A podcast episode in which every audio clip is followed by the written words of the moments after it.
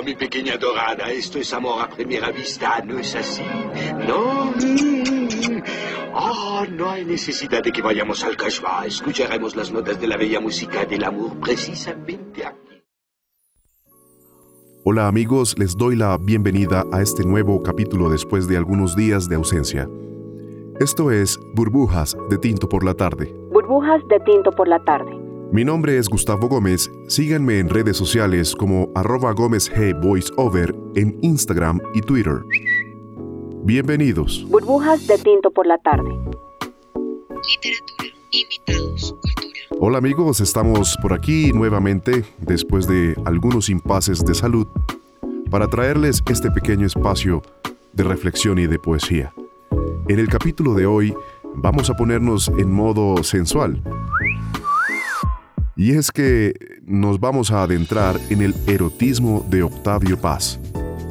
Hablar de erotismo y poesía bajo los preceptos de Paz es hablar de una relación orgánica, de que la poesía es erotismo y que el erotismo es poesía. En su ensayo La llama doble, publicado en 1993, Octavio Paz define que, y cito, la relación entre erotismo y poesía es tal que puede decirse sin afectación que el primero es una poética corporal y que la segunda es una erótica verbal. La imagen poética es abrazo de realidades opuestas y la rima es cópula de sonidos. La poesía erotiza al lenguaje y al mundo porque ella misma, en su modo de operación, es ya erotismo. El poeta mexicano también hace alusión a que el erotismo no puede conjugarse de similar a la sexualidad. El erotismo no es mera sexualidad animal o lo que yo llamo instinto. Es ceremonia, representación. El erotismo es sexualidad transfigurada, una metáfora el agente que mueve lo mismo al acto erótico que al poético es la imaginación. Y como todas las metáforas, designa algo que está más allá de la realidad que la origina.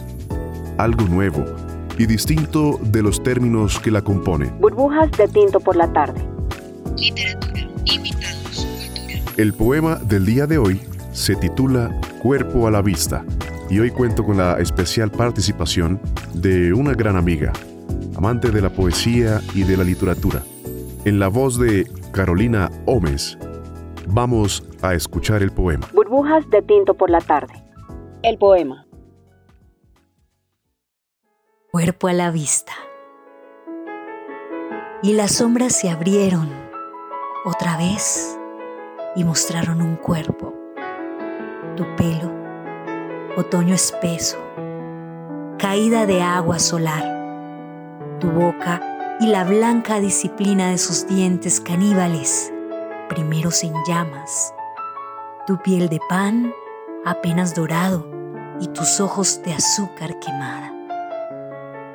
Sitios en donde el tiempo no transcurre, valles que solo mis labios conocen desfiladero de la luna que asciende a tu garganta entre tus senos, cascada petrificada de la nuca, alta meseta de tu vientre, plata sin fin de tu costado. Tus ojos son los ojos fijos del tigre. Y un minuto después son los ojos húmedos del perro.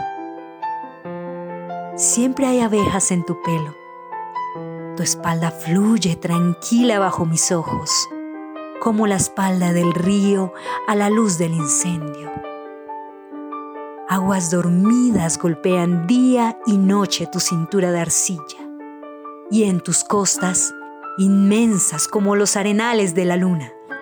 El viento sopla por mi boca y su largo quejido cubre con sus dos alas grises.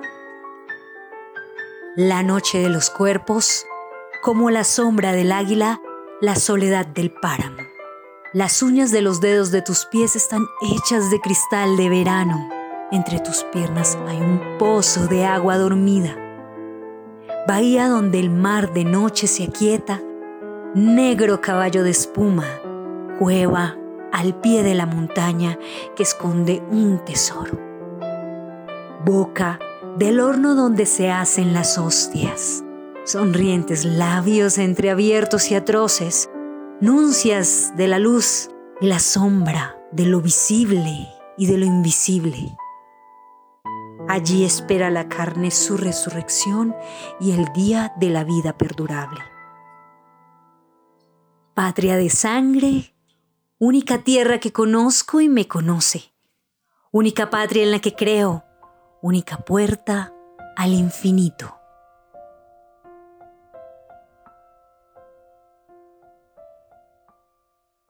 Burbujas de tinto por la tarde. Y bueno amigos, así llegamos al final de esta burbuja.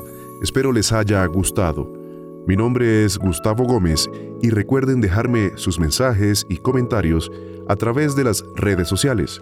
Y para ello pueden encontrarme como arroba Gómez G Voiceover en Instagram y Twitter. Chao, chao y hasta la próxima. Literatura, invitados, cultura.